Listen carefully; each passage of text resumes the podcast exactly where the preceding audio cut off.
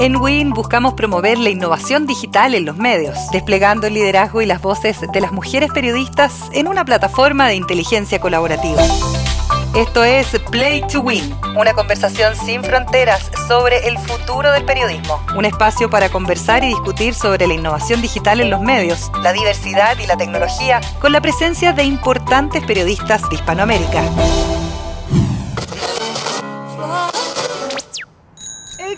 ¡Extra, extra! ¡Extra! Para que compre tu tele a color. ¡Gran color! Importante de Latinoamérica.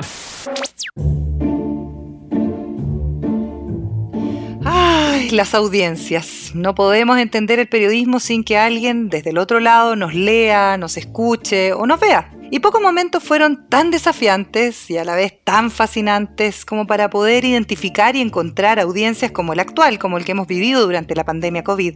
Hoy el público está más dispuesto que nunca a estar del otro lado. Sin embargo,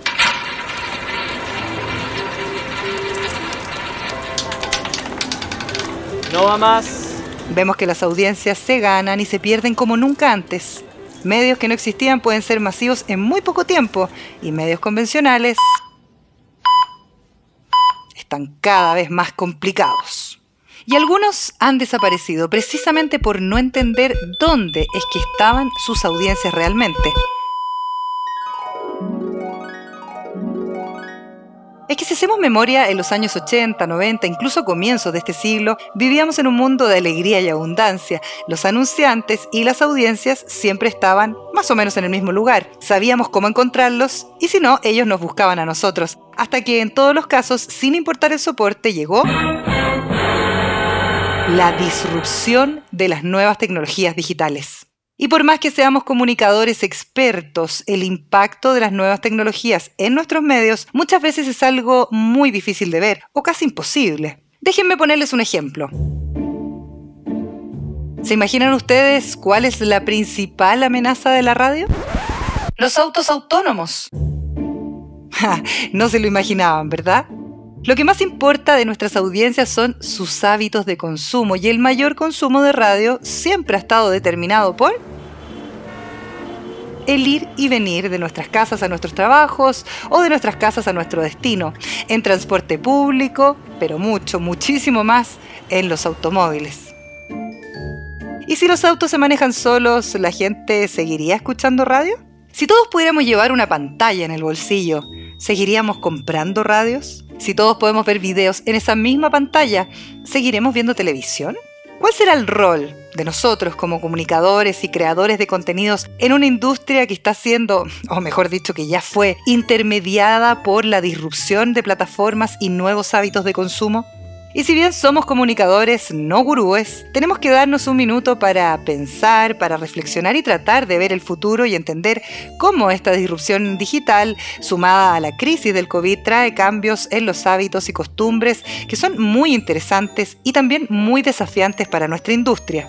Es por eso que para analizarlos y entenderlos es que hemos convocado a Pablo Poskowski, es uno de los principales expertos del mundo en temas vinculados a la transformación digital del periodismo. Doctor en estudio de ciencia y tecnología, actualmente se desempeña como profesor de Northwestern University en Chicago. Alejandro Marín es director de Radio de la X, emisora de todo el arte, periodista cultural y de entretenimiento, vinilista, podcaster y autor del Bilingual Podcast, en donde analiza el estado de la música, radio, tecnología y la vida en la era de Internet. Y Esther Rebolledo es actualmente directora del Departamento de Internacional de la agencia EFE, con corresponsales en 120 países del mundo.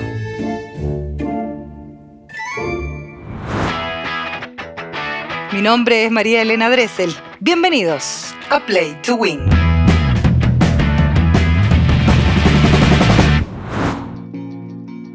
Sin duda alguna la diferencia primordial del eh, tema del consumo de audio en nuestros países y en todas partes del mundo tiene que ver primero que todo con el hábito del consumidor, el impacto que ha tenido la movilidad en la forma como se consume radio. Si bien los medios tradicionales, según algunos analistas como Mark Mulligan, dijeron en su momento que el aumento de consumos tradicionales de medios aumentó, el consumo de medios tradicionales aumentó en eh, países y en regiones como Europa, como el Reino Unido, un 16%, generándole mucho interés al público hacia la televisión, algo que estaba erosionándose de manera dramática antes de que llegara la pandemia. En el caso de la radio, la movilidad sí fue muy influyente en la manera como el podcast aparece en este escenario de los nuevos consumos de audio, pues las dos grandes horas de consumo, no solamente acá, sino en los Estados Unidos, tienen que ver con nuestra movilidad del trabajo a la casa y de la casa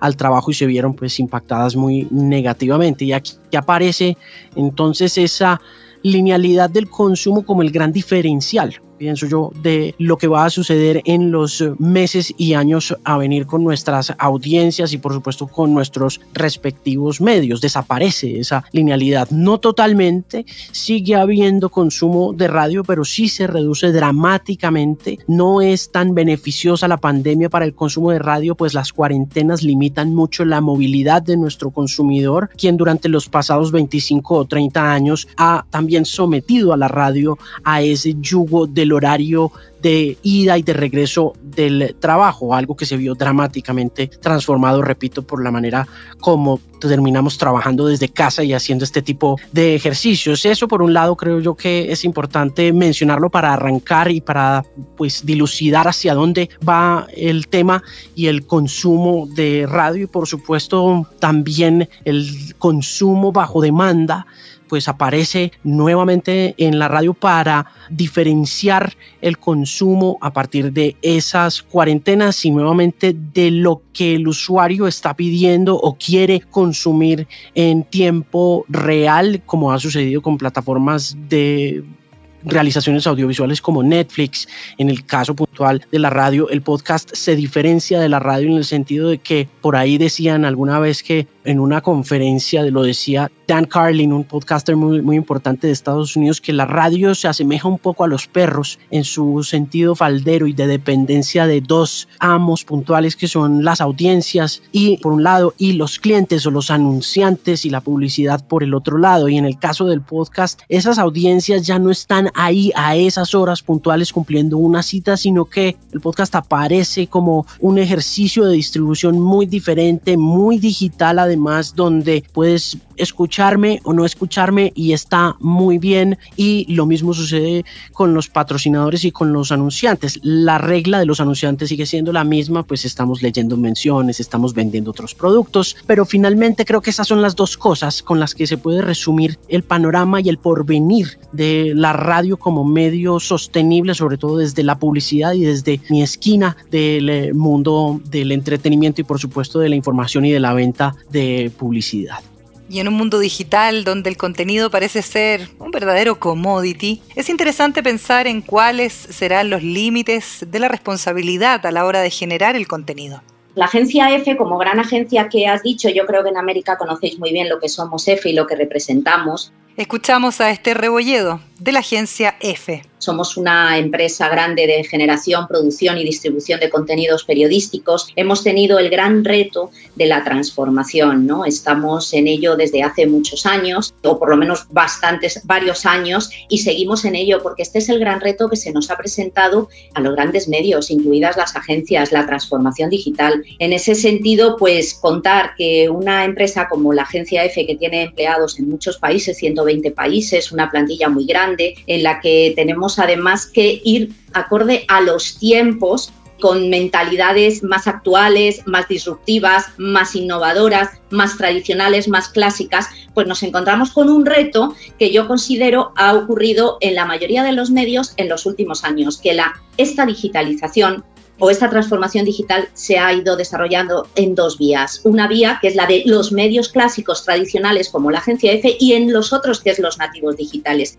Estos nativos digitales son muchas veces más pequeños pero más operativos. Han llegado mucho antes quizás a coger esas audiencias o nuevas audiencias que conectan rápidamente, digamos lo que nosotros llamamos como el usuario final. Para los grandes medios como nosotros, pues hemos tenido que observar, mirar mucho, hablar con nuestro, lo que nosotros llamamos clientes o abonados, qué es lo que necesitan, porque nosotros, la agencia, no hemos ido generador y distribuidor de contenido de producto final, siempre llegamos a los medios y los medios hacen uso de nuestras informaciones y ellos sí las ponen a disposición del público final.